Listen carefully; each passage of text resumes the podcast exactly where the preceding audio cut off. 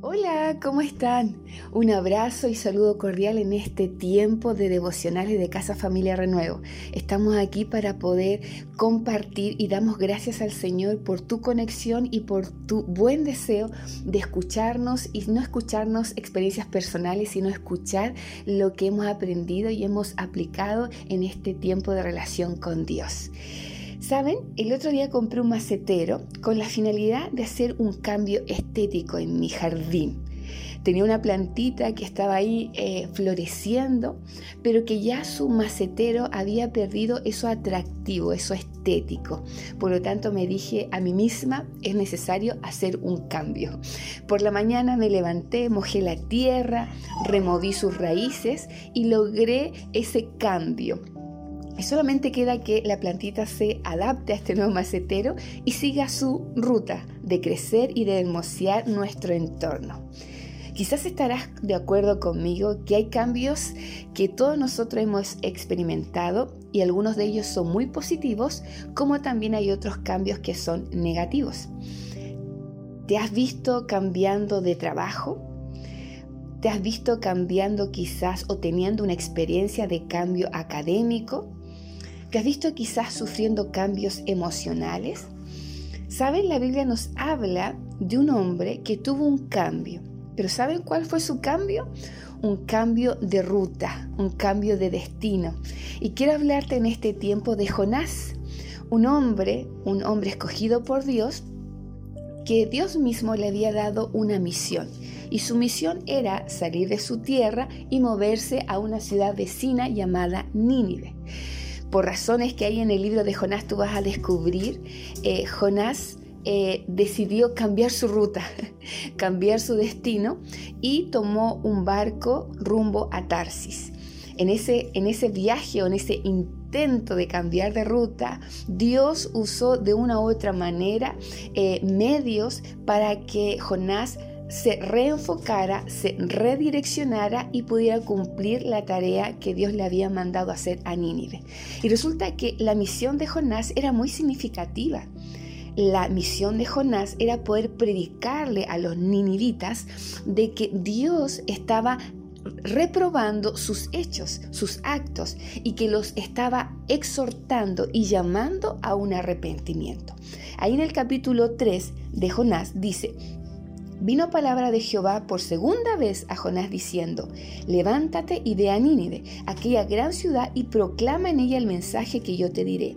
Y se levantó Jonás y fue a Nínive conforme a la palabra de Jehová, y era Nínive ciudad grande en extremo, de tres días de camino. El verso 5 dice, y los hombres de Nínive creyeron a Dios y proclamaron ayuno y se vistieron de silicio desde, desde el mayor hasta el menor de ellos. Resulta que este cambio al cual se había resistido Jonás tenía un gran efecto en la ciudad de Nínive. Dios usa diferentes medios a través de su misericordia para llevarnos al arrepentimiento. Y resulta que Jonás, si bien es cierto, quiso hacer un cambio a su parecer positivo, pero desde la perspectiva de Dios ese cambio era negativo, ya que Nínive iba a ser de alguna manera destruida si no escuchaba el mensaje de salvación.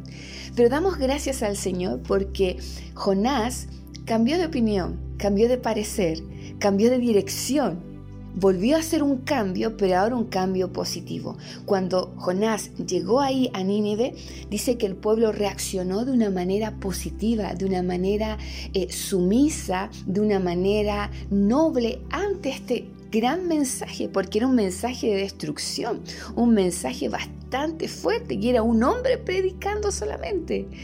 Pero esta gente, esta nación escuchó y creyó. Vemos en el verso 10 del mismo capítulo 3 que dice, y vio Dios lo que hicieron, que se convirtieron de su mal camino y se arrepintió del mal que había dicho que les haría y no lo hizo. Cuando nosotros hacemos lo que Dios nos manda, podemos ser realmente agentes de cambio efectivo. Y Jonás volvió a redireccionarse, hizo un cambio y su cambio fue positivo, no solamente para él, sino para toda la ciudad de Nínive. Querido amigo y amiga, quizás hoy tú estás viviendo cambios, espero y ojalá sean cambios positivos que sumen a tu vida, que sumen a tu relación.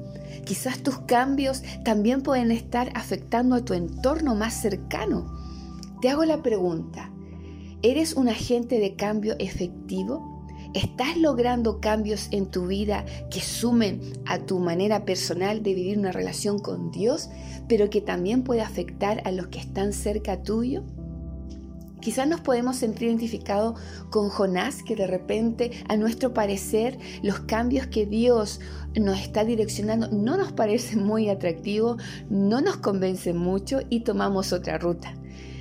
Pero también debemos tomar el ejemplo de que Jonás, después de haber padecido en un naufragio, haber experimentado bastante fuerte, él dijo, mejor voy a hacer lo que Dios me manda.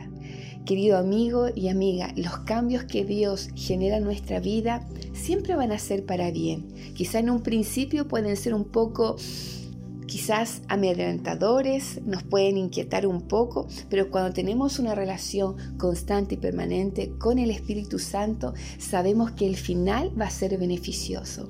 Te invito, te animo a que podamos ser agentes de cambio efectivo. En las manos del Señor podemos hacer grandes cosas. Dejémonos usar y sigamos compartiendo del amor del Señor. Que tengas una linda jornada, bendiciones y no olvides que seguimos juntos.